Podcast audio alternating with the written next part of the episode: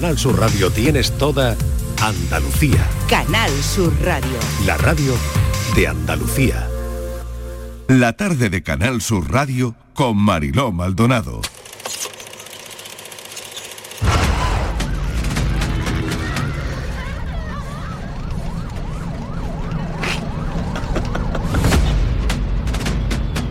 Nos vamos preparando, chavales. Parece tranquilo, pero no quiero... ¡Cascos, hostia!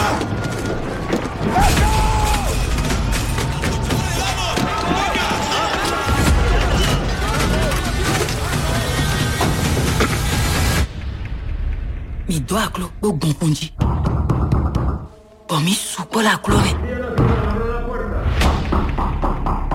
Mi dan onde o aklo na fli.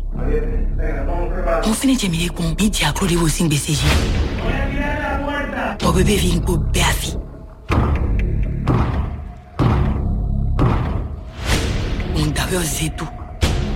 Na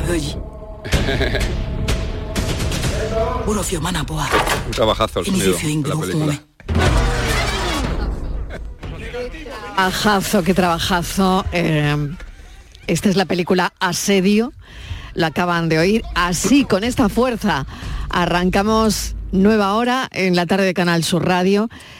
Y esta película, lo que están oyendo, bueno, no se pueden imaginar cuando lo vean, porque eh, tiene una dirección que maneja la cámara como quiere, el tempo como quiere, para que no se pierda un ápice de tensión, ni siquiera en esos momentos en los que el telespectador necesita coger aire de alguna forma, pero porque necesitamos en esta peli coger oxígeno, pero ahí está la cámara, ahí está la cámara, en ese laberinto, en ese edificio donde ocurre todo. Vamos a saludar a su director, al director de Asedio, Miguel Ángel Vivas. Bienvenido, gracias por acompañarnos. Muchísimas gracias, un placer estar aquí con vosotros. Y Manuel Bellido, que está con nosotros porque enseguida lo tendremos en el plató del programa de televisión de Bellido. Una de cine, Una de que cine. va a tener como invitado especial a Miguel Ángel, porque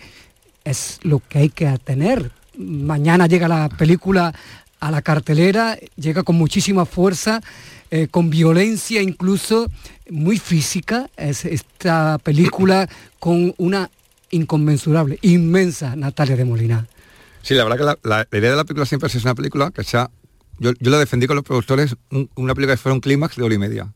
Y es una película que a los 10 minutos pasa lo que pasa, sin hacer mucho spoiler, y ahora es el no parar de, de- yo decía que el espectador coja aire al empezar la película y no, porque no lo va a soltar hasta que acabe la película. Entonces en eso tenemos que ser muy, muy física, una película que siempre estamos en movimiento, todo lo que nos estamos, lo, que- lo que contamos en la película viene después, siempre, porque antes no la estás, no te están contando nada. Al principio lo que estás es sintiendo un viaje que, que te coges de la mano de Natalia de Molina, haces el viaje con ella en ese edificio, en ese laberinto, como decías, y, y, y al final de la película ya veremos lo que, lo que te han contado. Pero la cosa es emoción, emoción, emoción durante hora y media.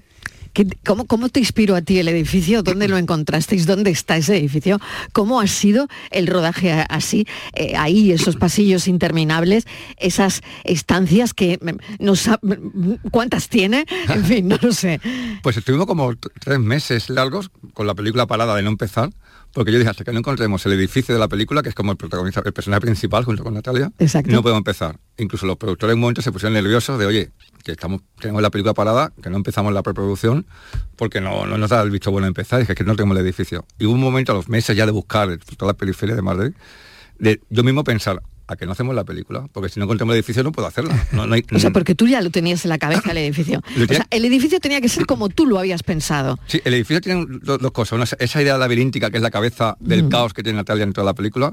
Y luego también tiene que funcionar, aparte narrativamente, con, la- con lo que pasa en la historia, pues lo puedes adaptar. Pero el edificio para mí tiene que ser una representación de lo que es España. Edificio tenemos la planta quinta, donde tenemos a los personajes de Luque, que son la, la corrupción absoluta. Tenemos en la cuarta al personaje de Ramiro, que es los soldados de esa corrupción. Luego tenemos al ciudadano medio, que son la- las plantas 1 y 2. Y luego tenemos a esos invisibles que, mm, que, desechamos de la vida, son, viven con nosotros, son parte de nuestra sociedad, pero no los queremos y los dejamos en el subsótano. Y que tenía muy claro cómo tiene que ser cada, cada planta teníamos claro que teníamos ese subsótano, tenemos claro que tenía que tener esa valla que tiramos, tener esa imagen que siempre quería rodar la película, que no estaba ni en guion, pero quería, quería meterle a una inmigrante ilegal ayudando a, a cruzar la valla a una policía, que es el de darle la vuelta a la Eh, tortilla. y, sí, y tiene esa clara- idea clara de, de- de laberinto, de España en metáfora, y dije, hasta que no encuentre un sitio que me dé todo esto, no, no podemos Es empezar. una bajada a los infiernos. Madre mía, Sí. madre mía. Y llega ese momento de encontrarlo, ¿no? Y, y cuando lo encuentras, eh, uf, Bueno, me encuentro, o le, dije, le dije a producción que yo ya, que tengo ya la película, tengo la película. Eso Entonces, es. Ves el edificio y dices, tengo la peli. Y ya arrancamos. O sea, al día siguiente ya estamos todos pre- preparando la película porque llevamos parados. Mm, mm, Por suerte me dejaron esa, esa opción de poder elegir el edificio bien. Y al día siguiente ya todos nerviosos. Y bueno, pues empezamos ya la película, que hay que empezar a hacerla.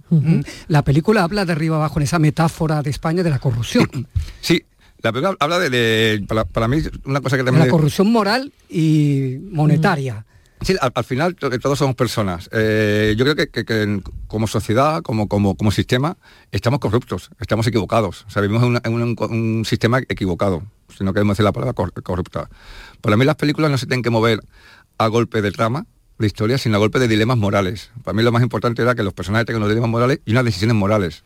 Yo cuando vino el coronavirus, que creo que es una época, estamos encerrados en casa, que nos cambió a todos, viendo las noticias que veíamos, lo que estaba pasando, a, a gente conocida, todos hemos vivido casos que nos, nos han marcado muchísimo.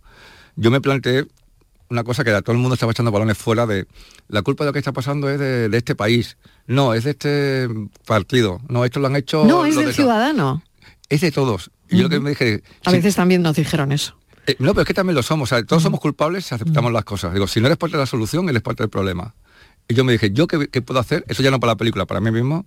¿Qué puedo hacer para que, el para que por lo menos mi mundo, mi familia, mis amigos, los que están cerca, sea mejor? Pues voy a hacer mi parte. Sé que puede sonar muy utópico, pero me lo planteé.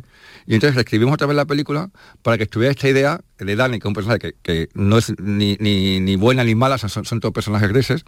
En un momento de la película decide, decide ser parte de la solución y del problema. Y así cuando se encuentra a Nacha, al personaje que interpreta Bella, cuando se miran al final de la película, mi idea era que por primera vez se reconocieran y se entendieran una a la otra. Que, y que Dani, el personaje de Natalia, se diera cuenta que tiene más en común con esa mujer inmigrante ilegal de otro continente, tiene más en común con ella que lo que puede tener con un vecino, con un compañero de trabajo, con un familiar. ¿Por qué? Porque ambas han decidido que quieren un mundo mejor. Pero ella también siente la tentación de caer en la ¿Quién- trampa. quién no la siente, no? Sí, sí. E- Ella es parte del, del problema. Claro, ¿quién no la siente todos alguna vez en la vida? Claro, Claro, todos somos parte claro. del problema. Mm. Hasta que decides cambiar. Y eso le lleva a un enfrentamiento durísimo con sus compañeros policías. Tú aquí en Asedio no das una imagen amable precisamente de los antidisturbios. No, pero Bueno, no- representas también el abuso de poder, ¿no? Claro, es que, es que no solamente a los antidisturbios o a la policía, es a todo el sistema. No, no es un ataque a algo concreto, que también, pues es a todo el sistema. Yo creo que ahora mismo vivimos un, momen- en un momento, para mí, que es equivocado, que tiene que ver con el tema de la autocrítica. Ahora mismo con las redes sociales y con todo, nos hemos acostumbrado a no aceptar las críticas. Alguien, te- alguien- alguien me dice, oye, Miguel Ángel, no me gustó que ayer en, en la cena con tal persona hiciste esto que estaba mal. Yo puedo hacer dos cosas. Escuchar a esa persona, estando más de acuerdo o no, pero escuchándolo, entendiendo por qué piensa eso de mí, o piensa que he hecho esto mal, y la vez que si lo escucho, la vez que esté en una situación parecida, a lo mejor lo hago mejor. Porque he aprendido y me he hecho autocrítica y he escuchado a la otra persona. O sea, tú aceptas las críticas. Claro, pero es que si, si no lo aceptas, puedes decir, no lo acepto, pues mm, pongo un Twitter que me he enfadado, mm, me hago el ofendido, digo, joder, me han dicho esto, esta persona es- me está atacando, me está atacando, no, te estás haciendo una crítica. Y si no, si no aceptamos la crítica, no vamos a mejorar. Y cuando no mejoras, ni siquiera te quedas donde estás, vas a peor. Entonces me da mucha pena que alguien se enfade porque estamos... eh, la- Eso no pasa en las redes, tú imagínate, es todo lo contrario a lo que estás contando, ¿no? Es que las redes tienen mucho que ver con, con Claro, esta... mm, al final, ¿no? Sí, sí, tiene mucho que ver con eso y no aceptamos ninguna de las críticas. No. Y por eso eh, llevamos mucho tiempo que, que no mejoramos. Mm. Pero ha pasado en cualquier caso que es lo que haya pasado en los últimos 10 10 años, si te fijas, nadie ha aceptado, oye, pues a lo mejor me he equivocado, a lo mejor no lo he hecho bien, perdón, lo intentaré hacer mejor, lo he hecho con mi mejor voluntad, pero no, eso es mentira, la culpa ha sido de, de los otros, la culpa ha sido de aquel, la culpa ha sido de- del ciudadano, de- del, del otro partido. No, chicos, que, que no somos perfectos. Pero intentemos, intentemos mejorar simplemente. Sé que es utópico lo que estoy diciendo, pero digo, desde, desde el coronavirus a mí me cambió un poco la vida y quería que estuviera en la, en la película. Y creo que es el momento de ser valiente y, y- y no atacar, sino criticar. Pero criticar para mejorar, no criticar para, para de- eh, derribar y dejarlo derribado, para, para poder construir otra vez. Hay símbolos en la película. Sí, sí. Hay símbolos, símbolos precisamente que nos llevan a justo eso, lo que estás contando, porque a veces un símbolo la lía en las redes, casi sí. siempre para mal, ¿no? Y, y más con el final de la película con lo, lo que hago los, con los símbolos. Eso pues también... Que eso ya es spoiler. No, no, no. Eso no lo voy a Eh, decir. Eso no lo puedo contar.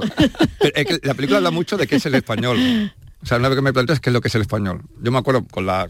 Vuelvo a coronavirus y perdonadme. La vacuna.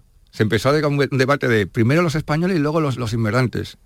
Y yo me quedé, de verdad lo digo así de claro, me quedé blanco.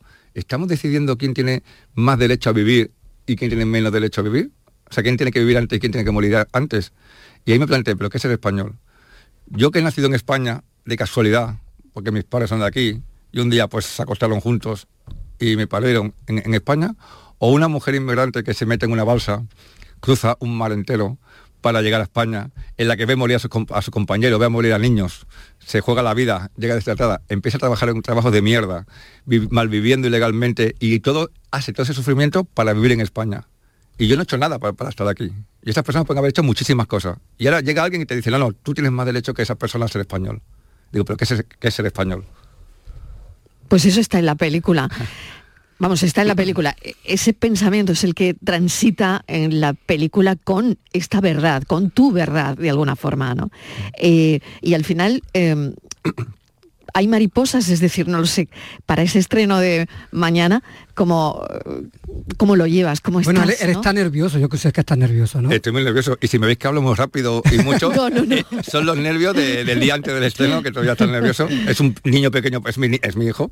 Claro. hice una película que se llama otro Es- hijo, ahora es- es mi hijo. Es una peli que no se anda con rodeos, ni el director tampoco, como estamos viendo, ¿no? Estamos en el momento de, de decir las cosas. O sea, si hay un momento para decir las cosas, es, es hoy. Mm, Claro que sí. En la promoción de la película, que es, bueno, todo este tiempo que te ha llevado eh, a recorrer prácticamente todo el país, Bueno, festivales la de presentó aquí en Málaga primero. Claro. Fue la primera vez que se ve con Sí, público, sí, fue en sí. Málaga. Mm. ¿Y qué sensación te dio cuando la viste? Pues- Porque luego has visto cómo la gente se contrae, ¿no? Eh, sobre, to- sobre todo en los momentos de tensión en donde la violencia es muy explícita. Sí, la, la- la idea era conseguir que la película fuera una, una experiencia. Estamos en un momento que la ficción televisiva se ha llevado la, la ficción a, la historia basada en el diálogo, en las tramas, en los puntos de giros. Y el cine, por lo menos para mí, cuando era pequeño y te metían en la sala, era vivir una experiencia cinematográfica. Aparte de la historia, la historia era una excusa para sentir cosas. Y quería volver a eso, aparte de todo lo que contamos en la película. Entonces era meternos en un clímax de hora y media en la que estemos siempre corriendo de un lado para otro, una peli- película de acción. Y lo más difícil era que el público entrara en este juego y disfrutara, pasándolo fatal, pero pasando, fatal bien, o sea, para, eh, disfrutar a la película. Y en Málaga, sí cuando acabó la película, vi que todo el mundo había disfrutado, la gente se quedó al coloquio.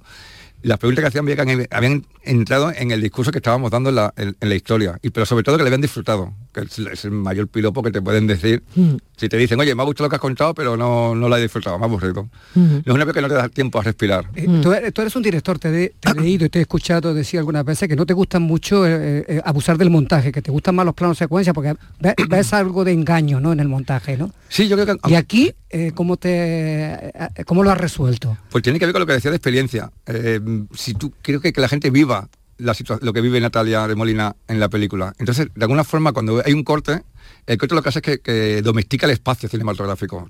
Aunque- el público sepa más o menos de cine, sabe que cuando hay un corte, se ha parado de rodar, el actor ha descansado, se ha puesto maquillaje, inconscientemente lo sabe. Y cuando hay un plano secuencia, hay una verdad, un realismo que te dice, oye, pero esto, ¿dónde está el truco? ¿Dónde está el truco? Esto sigue para adelante, sigue para adelante, pero eso, ¿por qué no para? ¿Por qué no para? Y, ah, ah, ah, hasta que no puedes más y, y te lleva a esa verdad, a esa, a- a esa sensación de, de agobio, que es lo que queremos en la película. Entonces el plano secuencia se usa desde, desde ese sitio de, de esto está pasando de verdad, esto no es una película. Estamos hablando con el director de la película Tu Hijo. Se lo digo a los oyentes también. Tu porque, hijo y muchas más. Porque ¿eh? aquí somos de- Secuestrados, secuestrados, Inside, Madre mía, Inside. Eh, tantas cosas, ¿no? Sí. Vis a vis también. Vis a vis, la casa de papel, Casa de Papel, mucha- que- De verdad, de verdad. Bueno, pues Miguel Ángel, te deseo lo mejor, sobre todo, bueno, pues Hay, un, hay una canción, hay una canción más. muy ¿Sí? bonita Pues al venga, principio y no además no decimos nada si lo, explic- lo explicitamos. Yo, tengo que hablar de esa canción, entonces. Claro. La, la mujer que hace de Marlene Natalia Molina con esa canción es mi madre. Anda, no, me digas. puede ser. Ha sido un ¿En serio? capricho mío de que la quería en la película sí o sí. Se lo comenté a los productores, me dijeron que sí. Yo, mi madre no es actriz, pero yo sé cómo mira, sé cómo siente, sé cómo la verdad que, que me podía dar. Me le dije, mamá, Maravilloso ven- ese vente". momento. Todo el mundo me, me ha llegado mucha gente diciéndome, oye, ¿quién es esa actriz? Que está increíble, ¿quién es la mejor actriz de la película? Y digo, pues no, no es actriz, es mi madre. Y para mí ha sido el, mayor regalo que me ha dado esta profesión y me ha dado muchos. ¿eh? ¿Y a tu madre le gusta realmente un ramito de violetas? La- usamos esa canción porque es su canción preferida de pequeña. Y yo sé que cuando la escucha se emociona. Y dije, pues ya está, más fácil lo tenemos. Vamos a usar la canción para que sea más fácil llegar a esa emoción y, y- y también como carta de amor a mi madre. Yo la quería coger en la película como una carta de amor de, mira, más aguantado todos estos años, ahora te voy a regalar esto y me lo voy a regalar a mí también. Y como es su canción preferida, la hemos escuchado juntos mil veces, dije, mm, necesito la más producción y todos los derechos de esta canción porque tiene que ser esta. Es una escena preciosa con Natalia de Molina y su madre solo ambos y la canción, la, la música y la letra, la voz inolvidable de, de Cecilia. Si me la ponéis yo, lo eh, cuidado. Oye, yo se me está poniendo el vello de punta, en serio, pero el vello de punta, eh, con la historia que no sabía Miguel Ángel. Qué pasada, ¿no? Sacar a tu madre en una peli, devolverle de alguna manera todo lo que ha hecho por ti. Yo estaba en esa secuencia debajo de la mesa con un monitor pequeñito y con la, la mano de mi madre. Decíamos corten y tardaba como 3-4 minutos en salir de, de debajo de la mesa porque no quería que el equipo me viera llorando. Y digo, de aquí no salgo, la gente esperando en silencio, y yo de aquí no salgo hasta que no me quite las lágrimas. Sale como que no pasa nada, venga, sí, muy bien, mamá, vamos a hacer otra. Pero no quería que el equipo me viera cómo lloraba en cada toma. Porque además el personaje que interpreta a su madre está enferma, tiene ya un problema cognitivo, Sí. pero sin embargo la, la canción de Cecilia la revive. De verdad, no se pierdan la película Asedio porque merece muchísimo la pena. Miguel Ángel Vivas, gracias por este ratito en la radio, ha sido un placer. Un placer muy, muy grande, muchísimas gracias. Y ya que estoy aquí, mamá, te quiero. Eso es lo más bonito de toda la entrevista, lo más bonito, Miguel Ángel.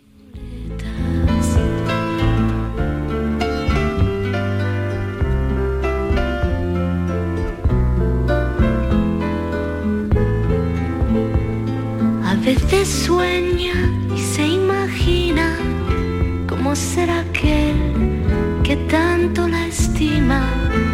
Sería un hombre más bien de pelo cano, sonrisa abierta y ternura en las manos. No sabe quién sufre en silencio, quién puede ser su amor secreto vive así de día en día con la ilusión de ser querida. ¿Quién la escribía versos? Dime quién era. ¿Quién la mandaba flores por primavera? ¿Quién cada 9 de noviembre, como siempre sin tarjeta, la mandaba un ramito de violetas?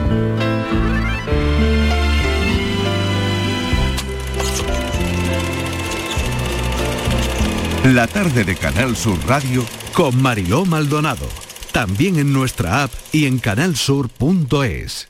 Desde los orígenes de la vida, el aceite de oliva ha sido uno de los elementos que ha unido civilizaciones, ha recorrido continentes, ha servido para curar, para conservar, para vivir. Árbol mitológico, el olivo, que ofrece el elixir de los dioses. Expoliva, contenemos la historia. Expoliva 2023, del 10 al 13 de mayo en Jaén.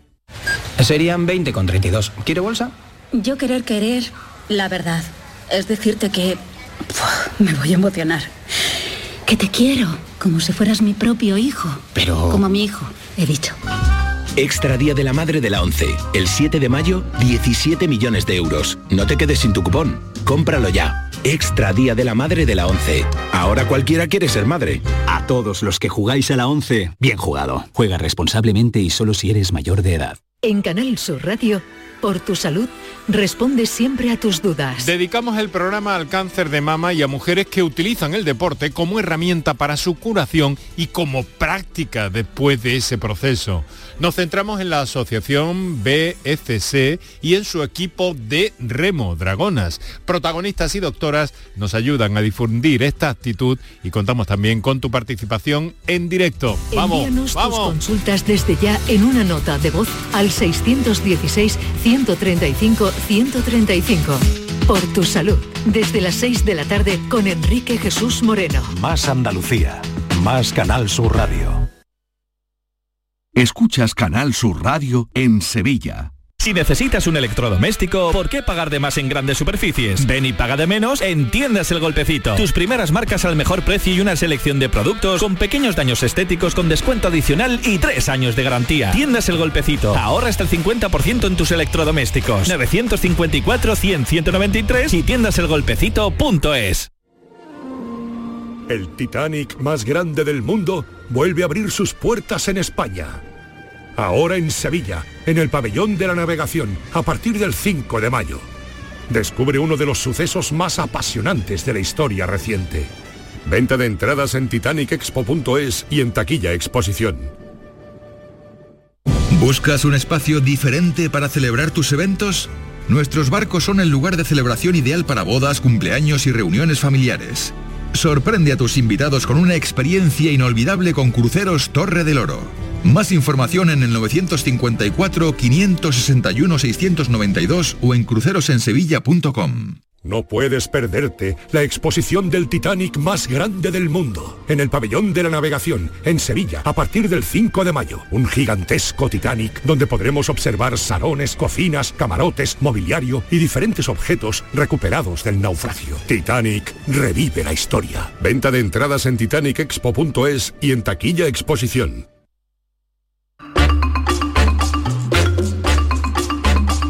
La tarde de Canal Sur Radio con Mariló Maldonado. Las 4.25 minutos de la tarde y tengo que avanzarle. Qué bonito ha sido eh, la charla con el director Miguel Ángel Vivas. Eh, qué bonito que haya sacado en la peli a su madre. Qué bonito que se haya emocionado. Y qué bonito que hayamos escuch- escuchado la canción de Cecilia también. Bueno, la tarde va fenomenal y eh, ahora me gustaría hablar de ese avance que tenemos a las 5 de la tarde en nuestro café, que tiene que ver con, el, con los robots hoy, ¿no? Sí, algo hoy tiene que haber, bueno, más que con los, sí, con los robots. ¿Sí? ¿Con Se los llama robots? con las máquinas. Con las Porque máquinas. Cuando dices Ah, robots vale. parece que es como todo Sí, mucho más la inteligencia artificial, sí, ¿no? sí, sí, casi Pero que sí. tenemos que pelear a diario con muchas máquinas y no nos damos cuenta. Sí. Por ejemplo, Marilo. ¿Con cuál? No me digas tú que no es, para mí, es un tormento cada vez que aparco el coche en una ciudad y tengo que ponerlo de la hora. Ah. Sí. En Uy, cada yo- sitio... Sí, esta mañana me ha pasado, Bueno, la- justo esta mañana. Unos no funcionan. Y No son me- máquinas. A mí no me cogía la matrícula, no sé por qué, pero me- pon la matrícula, pero no me la cogía. Bueno.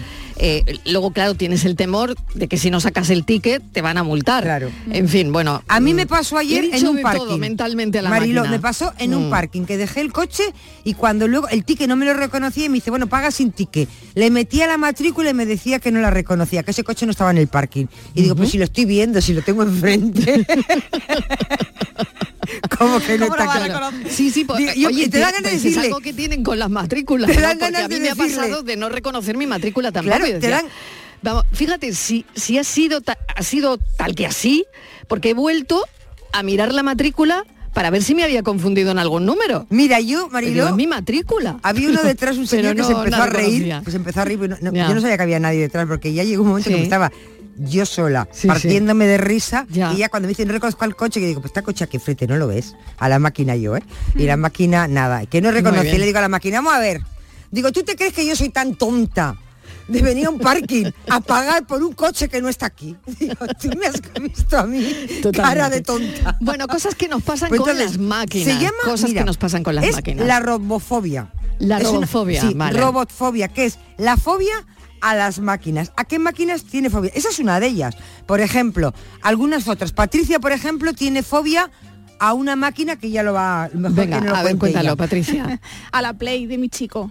A la Play, Sí, cada- porque no hace lo que tú quieres. Hombre, porque él se, se pone ahí a jugar Mariló y pasan la hora, Y pasan las la horas hora, muertas, La hora las muerta, horas muertas. Él sin estudiar las posiciones, ahí No lo puede lleva. ser, no puede ser. Bueno. Y un un Bueno, no vamos a sacar los trapos No, no, no, hay que sacarlo, Mariló. porque- Más ideas, te voy a decir. Porque está a punto de, de darle casar sí. Más cositas. Oye, la impresora, ¿eh? Nosotros la, La- impresora, La Mariló. impresora, por ejemplo. Esas máquinas que estás como aquí en Carasu, que tienes que tomarte con las máquinas expendedoras, que no tenemos cafetería, que te tienes que tomar el café Sí. de la Bueno, máquina. sí, a ver, y cafetería- ahora va tú y dices, yo tengo un hambre y me voy a tomar un sándwich. O me voy a tomar un bollo. Un bollo. Ahora metes no dinero y, Y no se queda sale. el bollo en la mitad. No Sí. acaba de Y echarlo. Uy, qué, qué coraje, va eso, qué coraje. Bueno, oye, pues entonces, Y la eh, trituradora. máquinas, Y la trituradora. máquinas a las que les tienes fobia, manía. Hoy es nuestro gran tema de conversación. Y tenemos enigma también, ¿no, Patricia? Sí, hay enigma. Venga. Mariló, no me hago responsable. ¿Vale? este. Del enigma. No. Responsable la Martínez. ¿Por qué? Porque Venga. me ha animado a hacerlo. Yo Pero no quería. yo, si no sé lo que es. Bueno, yo te lo planteaba, ha dicho sí, sí, sí. Digo, pero se lo digo a y se pone, no, no, no, no. Digo, vale. Eso. Imagínate. Qué bien tener Venga. niños en el equipo Sí, para echarle la culpa. Mariló, Venga. nada Venga, es lo que pues vamos. parece, ¿vale? Venga. Nada, es lo que parece. nada lo que Venga, parece. miedo me da, miedo Sí. me da. Entra duro y grande en la boca, pero sale blando y pequeño. ¿Qué es? No es el pene. Bueno, esa es la pista. Me estáis poniendo muy nerviosa. Me Nada estáis lo poniendo muy parece, por nerviosa. favor, Era la pista, ¿eh? Muy nerviosa, que estamos en Dilo, horario dilo. infantil. No, no, Mariló, no, no, no, no, no, no, no. nada- Es, nada es lo que es parece muy por eso. infantil, Es además. muy Es infantil. muy infantil. No es lo que estás pensando. No, No, seas no, no, como yo yo. no he pensado nada. No seas como yo no que he lo pri- pensado nada, pero no lo vamos a repetir. Yo lo ya que no, si, si los ella. oyentes saben lo que es, Yo, Por que favor. llamen a Patricia Es lo y se primero lo que a ella. Pero lo voy a volver a repetir sí. por si la gente no se Marilo, que es muy infantil, es una cosa infantil. Es muy infantil, sí, sí. Bueno, Bueno, entra duro y grande en la boca, pero sale blando y pequeño. ¿Qué es? pues ya está, si lo saben los oyentes, que, Que me llamen llamen, a sí. Patricia Torres. Es nuestro enigma de hoy. Bueno, no os vayáis. Detener el tiempo es cuestión de vida. Idioma de sentimiento, de caricia perseguida. Detener el tiempo es la llama del alma, la voz de un cuerpo, la luz que habla. Detener el tiempo es hacer lo tuyo, que nada más importe, que el corazón sea el mundo. Detener el tiempo está en tus horas, en el sueño labrado, en un susurro de ahora. Detener el tiempo, eternizar una obra, bendita y bella locura que nace, late y aflora. Fecha de nacimiento, el 28 de mayo de 1998 en Córdoba. Debut con Picadores el 18 de febrero de 2018 en el Palacio de Vistalegre, Madrid, compartiendo cartel con Toñete y Ángel Tellez, novillos del Parralejo. Se llama ilusión, camino, ganas de ser torero. No duerme y está soñando. Se llama Rocío Romero. Rocío, bienvenida. Hola, buenas tardes. Qué bonito todo, ¿no? Bueno, muchas gracias, la verdad que sí, qué emocionante. Qué emoción. ¿Cambiaste la gimnasia rítmica por los ruedos? Sí, bueno, eh, yo siempre he sentido la llamada del toreo. Eh, esa es mi, mi vocación desde que soy chica. Lo que pasa que, que, bueno, yo encontré la gimnasia rítmica, pues esa vía de escape En el camino, a, ¿no? En a el mis camino. sentimientos. Sí, por- Claro. porque no vengo de una familia taurina, entonces, bueno, eh, era mi forma de, de expresar lo que, lo que sentía a través de mi cuerpo y con la música, pues con la gimnasia rítmica. Fíjate, ¿no? Pero esto decides al final cambiar la gimnasia rítmica por los ruedos, que has compaginado también eh, con ser enfermera. Sí, eh, bueno, luego tuve la oportunidad de, bueno, el destino de cruzarme con una becerrita y, y bueno, pues, pues eh, cambiar eh, el rumbo de mi vida hacia el toreo, que al final es, mi gran pasión. Y, lo he compaginado siempre con los estudios porque, bueno, lo veo fundamental. Y bueno, elegí la carrera de, enfermería, que también es una carrera pues muy bonita y que me llamaba desde siempre. Y, y bueno, pues sí, soy enfermera y, y bueno, a las puertas de cumplir un gran sueño a nivel taurino. Rocío, ¿qué te resulta especialmente desafiante de este mundo? Que no es fácil. Yo creo que, mm, bueno, y sobre todo cuando una es una joven promesa, ¿no? Bueno, cada día menos promesa y, y más realidad. Pero ¿qué te resulta especialmente desafiante? Bueno, a nivel taurino, la verdad que poder dedicarte a, tu pasión, eso me parece, me parece lo más desafiante, ¿no? El tener la capacidad de, de- de- de dedicarte a lo que siempre has soñado, lo que ha sido el gran sueño de mi vida, el poder dedicarme a ello, el ponerme delante de un toro, el transmitir con mi cuerpo, con un animal, eh, poder expresar y sacar algo y al final que, que a la gente pues, pues le emocione y, y- causar eh, un sentimiento en esa gente que te ve, pues me parece, me parece algo muy bello y muy emocionante. Tengo que preguntarte, mm, bueno, la gimnasia rítmica, yo no sé si te ayudará, probablemente sí, ¿no? A los movimientos, a la elasticidad, no sé, tantas y tantas cosas que te habrá proporcionado la gimnasia rítmica, que parte de, ese entrenamiento también lo pongas en práctica ahora, ¿no? Pero me contabas que, eh, bueno, tu familia no tiene nada que ver con, con el mundo del, del toro, ¿no? Eh, a ti verdaderamente qué te inspira o quién te inspiró.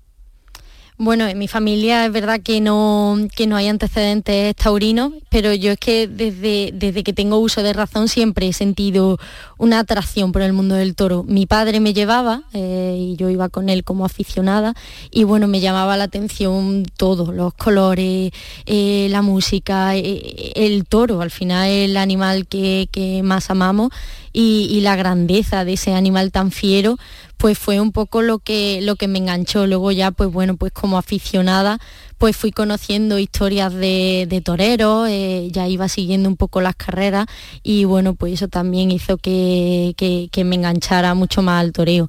Y bueno pues la gimnasia rítmica es verdad que me ha aportado mucho ya no solo a nivel estético, a nivel pues bueno, de, de movimiento, de elasticidad, de plasticidad, sino que también pues desde muy chica pues sé lo que es el sacrificio, el trabajo, el que no siempre las cosas se consiguen a la primera, eh, po- por, mucho que uno lo trabaje y bueno pues el, el que no salgan las cosas y irte, irte al día siguiente a entrenar y seguir luchando y no tirar la toalla, eso pues algo que aprendí muy chica en la gimnasia rítmica y que al final es una filosofía de vida, lo aplico al toreo y, y a mi vida. ¿Cómo te preparas? Eh, y bueno, yo creo que no solo físicamente, ¿no? Porque creo que la persona que se pone delante de un toro mm, mentalmente tiene que lidiar con muchas cosas. Y mira el verbo que he utilizado, ¿no? Tiene que lidiar con, con el estrés, creo, y con la presión también del exterior, con, con esa presión que ejerce o puede ejercer eh, quien después va a calificar la faena, ¿no? Sí, la verdad que, que, bueno, físicamente hay que estar muy preparado y yo le dedico pues, pues bueno, mm, gran parte de mi día a esa preparación física, pero también le dedico mm, mucho tiempo a la preparación mental, porque al final mentalmente eh, tienes que estar bien. Eh, a lo largo de una carrera taurina, pues se viven muchas emociones, muchas situaciones eh, y saber lidiar con, con todo eso y tener la mente lo más despejada posible, lo más tranquila posible. eh, para mí es muy importante porque al final cuando te pones delante de un toro tienes que tener la mente despejada para que pues todas las ideas fluyan y para que puedas analizar bien al toro y también pues bueno aprender a, a gestionar todo el triunfo y cuando las cosas no salen bien porque bueno aquí es un mundo muy complejo y bueno es verdad que, que siendo mujer eh, sí que sí que hay algunas dificultades extra y, y, bueno pues lidiar con eso no es, no es fácil pero bueno es parte de mi profesión y, y bueno estoy en el camino Claro, te iba a preguntar eso precisamente, ¿no? ¿Cómo es ser mujer en el mundo taurino, ¿no? Eh, donde, bueno, hay, hay referentes mujeres, pero no muchas, ¿no? Ser mujer y joven, además en tu caso, porque te toca lidiar con, con la edad, mm, entiendo, ¿no? Eh, no sé si tú has sentido algún tipo de, de discriminación, si lo has tenido que superar, si por el contrario ahora mismo ves que todo fluye. Cuéntame un poco cómo es esa situación. Bueno, eh, es verdad que, que, que, maduran muy pronto porque desde muy chica yo empecé con, con 13 años, eh, pues bueno, me junto con, con, personas mayores, llevo trabajando conmigo pues un equipo de, nueve personas y son gente ma mayor. Y entonces desde muy chica pues pues al final eh, estar relacionada con, con, tanta gente y mayor pues te hace que, que madure. Y luego pues mm, es un mundo muy complicado, tanto si eres hombre como si eres mujer, porque ser torero y ponerte delante de un toro, pues es una profesión muy difícil. Pero es verdad que, mm, que siendo mujer yo sí que he sentido que tienes que justificar más todo lo que haces. Es verdad que al principio cuesta más que te tomen en serio. Yo me acuerdo cuando era pequeña, pues que decía, bueno, al final está aquí para buscar novio, es como no te toman en serio, como y entonces tienes que demostrar que, que- que- bueno, pues que, te quieres dedicar a esto igual que otro chaval y con y bueno, que te dedica y te esfuerza igual que, que los demás. Luego eh, sí que es verdad que yo siento el respeto de- del mundo del toro, pero mm, cuesta mucho subir y cualquier fallo y muchas veces no por culpa de uno pues, pues se paga más. Eh, rápido te achaca, eh, es que mujer, es que no tiene fuerza, es que... Y entonces, bueno, pues cuesta un poquito más y hay veces que he sentido frustración de, de- y un poco agotamiento de tener que justificar cada paso, pero, pero bueno, yo... mm, siempre he tratado el tema de ser mujer pues co- con, naturalidad, ¿no? Porque cada persona es un mundo, todo el mundo podemos dedicarnos a, a lo que queramos y a lo que tengamos capacidad. Y bueno, he intentado que no me afectara mucho y al final, pues bueno, pues con mi acto y con el tiempo, pues ir demostrando que, que, bueno, pues que soy una más igual que, igual que el resto. Si tú tuvieses que describirme eh, la relación que tienes con el toro durante una corrida, la relación, bueno, la conexión, ¿existe? Sí. Esa, esa conexión con el animal cuando estás ahí. Sí, además. En el ruedo. ¿Cómo es?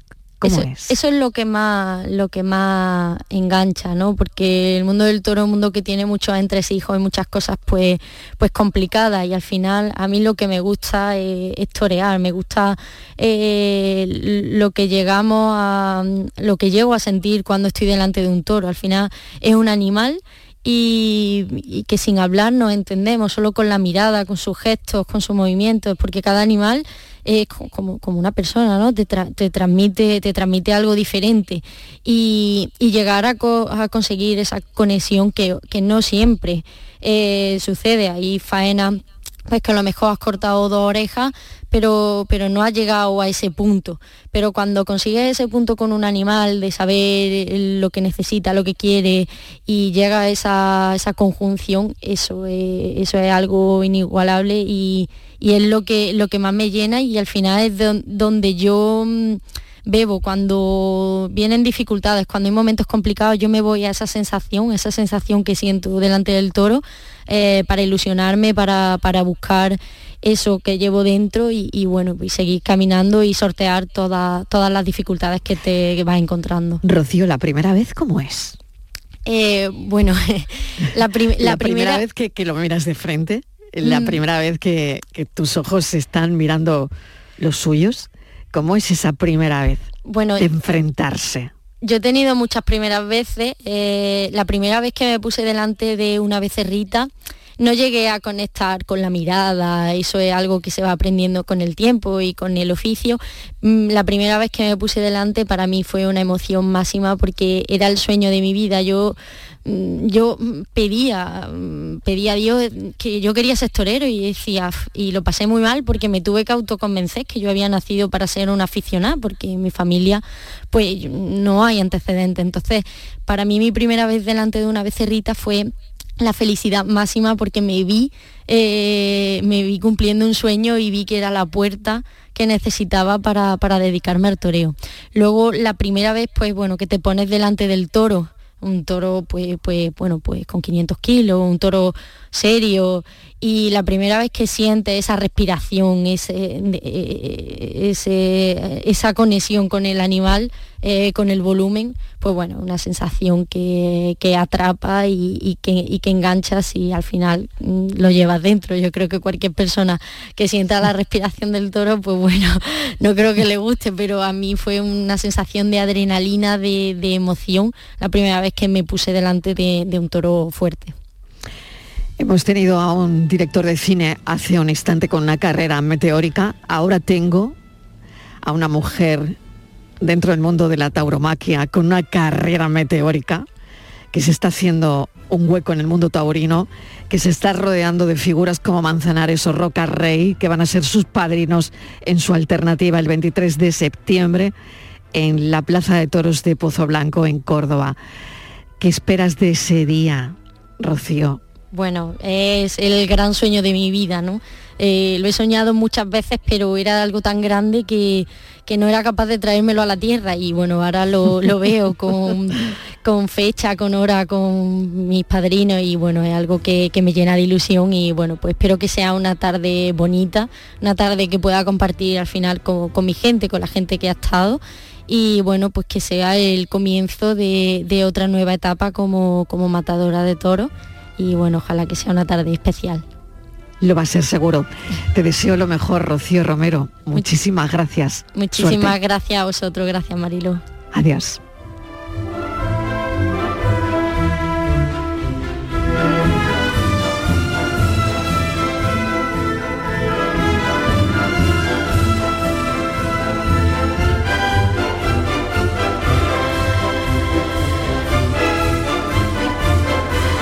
La tarde de Canal Sur Radio con Mariló Maldonado. También en nuestra app y en canalsur.es. Buah, brutal. ¿Ha merecido la pena o no ha merecido la pena? Levantarme a las 4 de la mañana durante un mes y 12 días para venir al parque y conseguir capturar el parpadeo de un mirlo. Increíble, ¿verdad? Alucinante. Este viernes 5 de mayo, Euromillones sortea un bote de 158 millones de euros.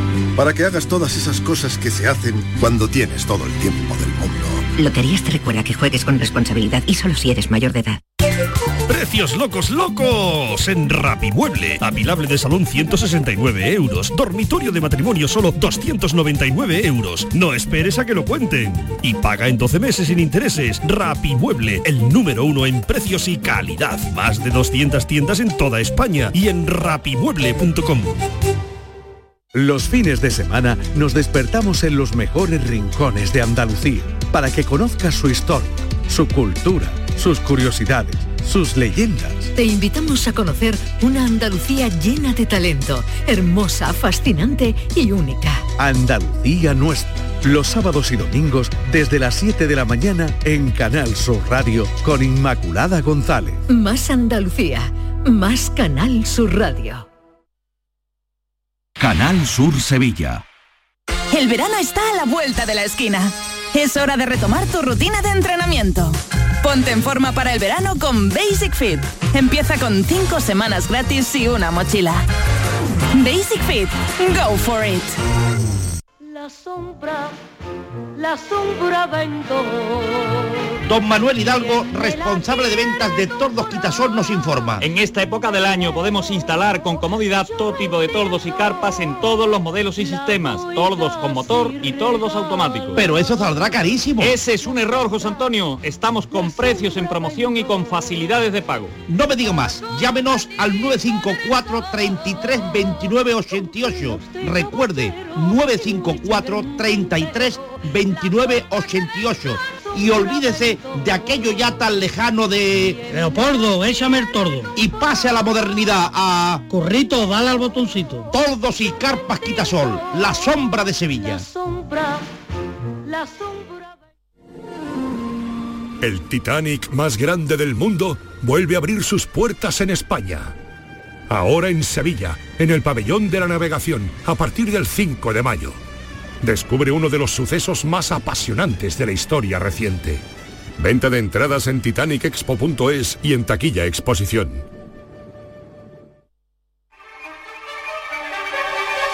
La tarde de Canal Sur Radio con Mariló Maldonado. Y este sábado he quedado con Diego Abollado para ver la coronación, porque claro, eso es como tener a alguien al lado que te va traduciendo un montón de cosas que no entiendes por qué están pasando. Diego Abollado, bienvenido. ¿Qué tal? ¿Cómo estamos, Mariló? Bueno, ya sabes que este sábado tú y yo tenemos Sí, una cita, tengo, tengo ¿eh? preparado, tengo preparado que tengo el- que irme a ver contigo la coronación del rey de Inglaterra, el gran día de Carlos III, la gran fiesta británica en las calles de Londres. Oye, ¿cómo se corona un rey en el siglo XXI? Pues fíjate, yo, yo creo que se corona mm, de una manera muy parecida a como se llevan coronando desde hace pues prácticamente mil años en el mismo O sitio. sea que no ha cambiado mucho. Ah, hombre, algo va a cambiar. Ahora, ahora hablaremos de lo que vamos a cambiar. Vale, vale. Pero yo creo que lo que vamos a ver, fíjate, lo que vamos a presenciar de nosotros dos en nuestro, delante de nuestra Sí. televisión y el Ujú. resto de- del público que, quiera, que se quiera sumar, lo que vamos a ver si No no, va- a ver gente si que vamos luego a no caber, cabemos. A ver si no vamos a caber. Abollado. A ver si va a haber más gente en mi salón que en la abadía de Westminster. Eso te digo yo. Vamos a ver. No, lo que vamos a presenciar es un espectáculo Sí. un tanto insólito, incluso, yo qué sé, una especie incluso surrealista, fíjate.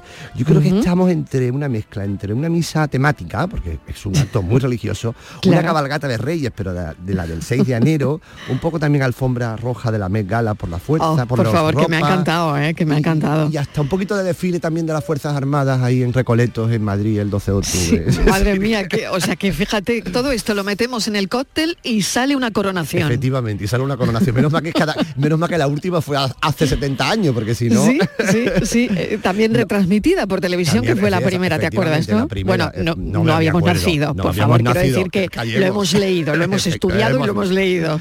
Hombre, esto es para nosotros lo que estamos hablando, claro, para Claro. muchos británicos es un acto de identidad con su cultura, con su país, también con su familia, porque las devociones monárquicas son como las devociones de, de nuestras hermandades, que se viven, los británicos Claro. se, fortale- se fortalecen mucho en familia, ¿no? Y, y Sí, esto fortalece, es un acto como de gran eh, publicidad, por así decirlo, ¿no? Claro. De la corona al final y que le sirve a todas las realezas. Claro, le sirve Por otro lado, ¿no? Le sirve a todas las realezas, pero te voy a decir una cosa, todas las realezas saben, todas las realezas que, que- que haya en Europa, y, bueno, y el mundo también, incluyendo Japón, y todos saben que reina más que hay uno, a ti te encontré en la calle, quiero decir, que la, que, que la reina, el rey de Inglaterra, son un asunto muy serio.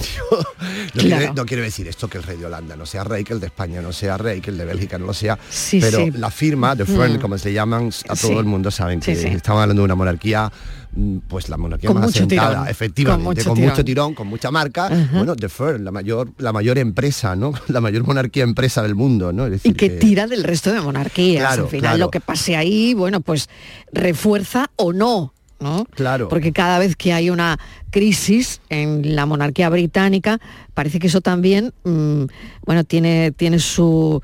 mm, Sí, tiene su contra- afecta, su- ¿no? sí, sí. Afecta al resto de monarquías. No, no sé si es tal que sí, pero bueno. Bueno, ¿Cuántas o al coronas? menos, Vamos al, a ver. al menos las Sí. monarquías ya saben lo que no tienen que hacer cuando hacen los británicos algo mal. ¿sabes? Eso es. Que Bueno, has dado la clave, que has dado la clave, Diego, tú totalmente. sabes que también las monarquías en el siglo XXI se, se- se están se, Es se diferente. tienen que reinventar ¿Y de, vez- y de vez en cuando dan palos de ciego. Así que cuando una cuando una a alguna le pasa algo y a esa una es a la británica, pues todos los demás dicen por aquí vamos.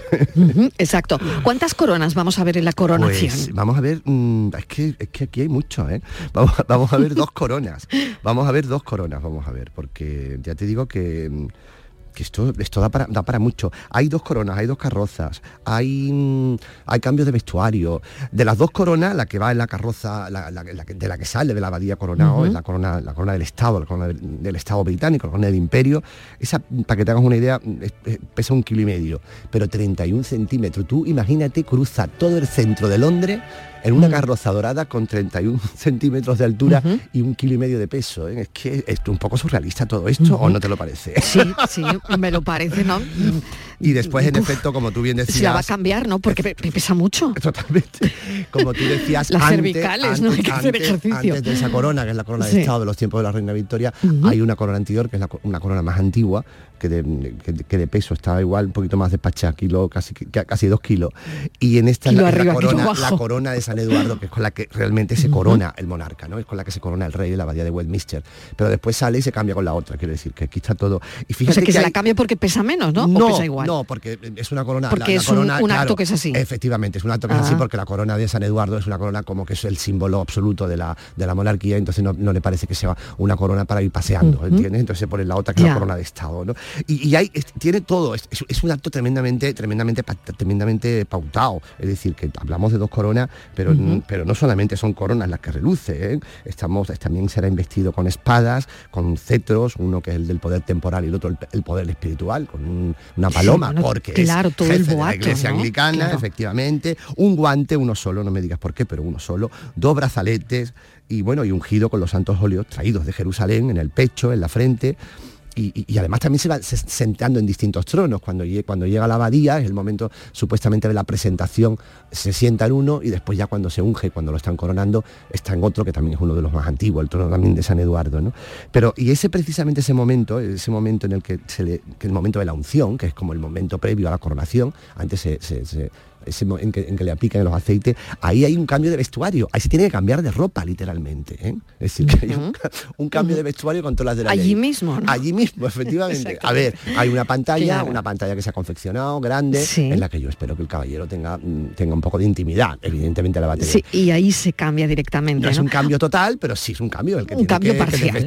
sí, sí, pero, pero, Cambio pero cambio, hay cambio, hay cambio. Pero hay cambio. ¿eh? Oye, ¿esto se lleva haciendo así eh, desde Guillermo el Conquistador? Pues sí, Desde, el 1066. Efectivamente, desde el Qué barbaridad. 1066. Y, y el mismo ritual, ¿no? Más o menos todo sí, así, ¿no? evidentemente. Ha Imagino- cambiado poco, ¿no? Nada, no ha cambiado prácticamente nada. Hombre, imaginamos que lo- lo- los medievales, pues a medida que la, cor- la corona británica ha ido haciéndose con más identidad y con más poder, pues, pues los ritos se han hecho más, el rito se ha hecho más sofisticado, ¿no? Además, cada rey va aportando algunas novedades, ¿no? El- el- Sí, o sea, ¿tú crees que aquí habrá alguna no sé, Claro, sorpresa? Claro, claro, eh, no, ya sabemos que sí, que va a haber muchas novedades. algo que se salga un poco de- del guion, de que la gente diga, mira, uy, esto es nuevo. De momento estamos, ¿No? estamos en la era YouTube y todo dura menos, Mm. con lo cual de las tres horas que duró la coronación de, de su madre, esta va a durar una. De los 8.000 invitados que estaban, que cabían en gradas, en gradas construidas en gradas de madera, en la abadía de Westminster, los hemos dejado en 2.000. Es decir, que ya vamos, ya vamos, vamos a hacerlo un poquito más, O sea, que se ha hecho, mm, ha ha habido... más liviano, ¿no? Mm. Sí, sí, Después sí. también el Selección recorrido, el recorrido, el recorrido de la, de la de la- del, del cortejo, el recorrido del. Real también es, es muy cortito, es Buckingham, el Mall, Trafalgar Square, Westminster, sabes que también se ha reducido, ¿no? Hay dos carrozas también, la, la primera, la, la carroza en la que sale coronado, es una carroza dorado de estado magnífica, la de- del siglo de, de- muy de principio del siglo XIX, pero en la que va, en la que va a la, a la abadía, a- esa es una, que se hizo en 2012 para la reina, tú no lo ves porque parece antigua, pero esta carroza tiene aire acondicionado, sobre todo calefacción. ¿En serio? Sí, sí, sí. Sí, es muy- O sea, una carroza con calefacción Con y todo, es decir, ya, ya en los tiempos, ¿no? Exactamente. Es la ida, ¿eh? Eso es la ida. La vuelta no. A la vuelta, La vuelta ya a la vuelta diferente. es la otra que ya viene coronado. Pero la ida no va, a no va a pasar frío, ¿no? No, a la- a la ida no va a Oye, pasar ¿y frío. los invitados cómo se visten? Pues fíjate, esto es un gran... que todavía hay muchísimas dudas incluso en el propio Reino Unido. El rey En el que- dress code, que- ¿no? Como llaman ahora. El, rey dijo que no quería. Tú sabes que las coronaciones... se- todo, toda la nobleza británica se viste de uniforme. Es decir, lo- en una coronación todo el mundo, toda la nobleza sabía lo que, se, lo que se tenía que poner porque estaba absolutamente pactado. Tres capas de armiño por aquí, tres... y sin embargo, todo, todo, que así fue la la, coronación de la, de, la, de, la, de la reina, ¿no? de la reina Isabel II. Pero el, el rey Carlos había dicho que quería discreción en el vestir, que no quería esos boatos un tantos medievales con el que aparecen todos estos los baronets, todos los, los grandes títulos, ¿no? los, los títulos británicos y que, que se cortaran. Pero parece ser que ha habido una especie de rebelión de la nobleza diciendo, oye, yo llevo esta ropa esperando ponérmela toda mi vida, esto se lo puso 70 mi años abuelo. guardada, Exactamente. Esto se lo puso mi abuelo, mi bisabuelo, y yo me lo pongo. Entonces Claro. yo creo que va a ser un poco raro, porque esas, corona- Sí. esas coronas ceremoniales que parecen un poco como esas Mm. coronas de los de los cuentos, ¿no? De, los de los cuentos, de los cuentos de, los de los Ujú. chavales, ¿no? Y de las chavalas. Pues entonces yo creo que va a ser- es un poco, un poquito friki incluso. ¿eh? Sí, sí, lo es, lo es, lo es. Para que Y lo sobre vea por todo- primera vez, claro. Y sobre todo si lo mezclamos además con un dress code que él ha hablado de traje de mañana para la señora y morning suite o un traje Claro, como pero para los, luego los caballeros. ya veremos lo que es traje de mañana para cada Claro, una de ellas, claro, ¿no? claro, ya veremos, Claro, que a lo eso, mejor lo de claro. traje de mañana para alguna es traje de noche para mí. Absolutamente, No lo sé. no te quepa Pero duda. bueno, el rey ha pedido discreción. Oye, Exacto. tiempo para el sábado. Bueno, tiene que llover, tiene que llover, ¿eh? Tiene que llover porque eso es tradición. Tú fíjate que, que las últimas ocho o nueve coronaciones que ha habido en la historia desde el siglo XVIII, todas, todas, todas se han hecho siempre en mayo y junio y julio, porque evitando, por supuesto, lo- el frío del invierno y, y la lluvia. Parece que, que algo de lluvia no va a caer, quiero decir, tanto, tanto, mañana, tanto el sábado como el lunes, que es fiesta nacional en Inglaterra y hay gran, gran evento de conciertos Muy bien. por todo el país. Algo de lluvia, pero bueno, la lluvia también es buena, ¿eh? Pues Incluso- nada, ve preparándome, ve preparándome un agape, que lo Voy vemos preparando juntos. agape. Venga, pues te Diego Abollado, Un muchas abrazo. gracias. Espérame el sábado, ¿eh? Venga, hasta ahora. Lo veo con Diego Abollado, la coronación. ¿Y ustedes con quién van a ver la coronación? Bueno, voy con Enrique Jesús Moreno, que hoy habla del ejercicio físico, Sí. las prácticas deportivas Sí. para mujeres en un proceso oncológico de mama, ¿no? Sí, sí, sí, y demás cosas. Pero Y mira, hoy he preparado un té rojo eh, ¡Ay, me perfectamente frío ya, perfectamente Me frío ya, aromatizado con un toque de menta. Qué de bien. Menta, de menta de la maceta de mi de mi huerto, desde Oh. luego, del tiesto de mi huerto. Qué bueno. Y quien quiera ponerle un poquito de limón también se lo puede poner.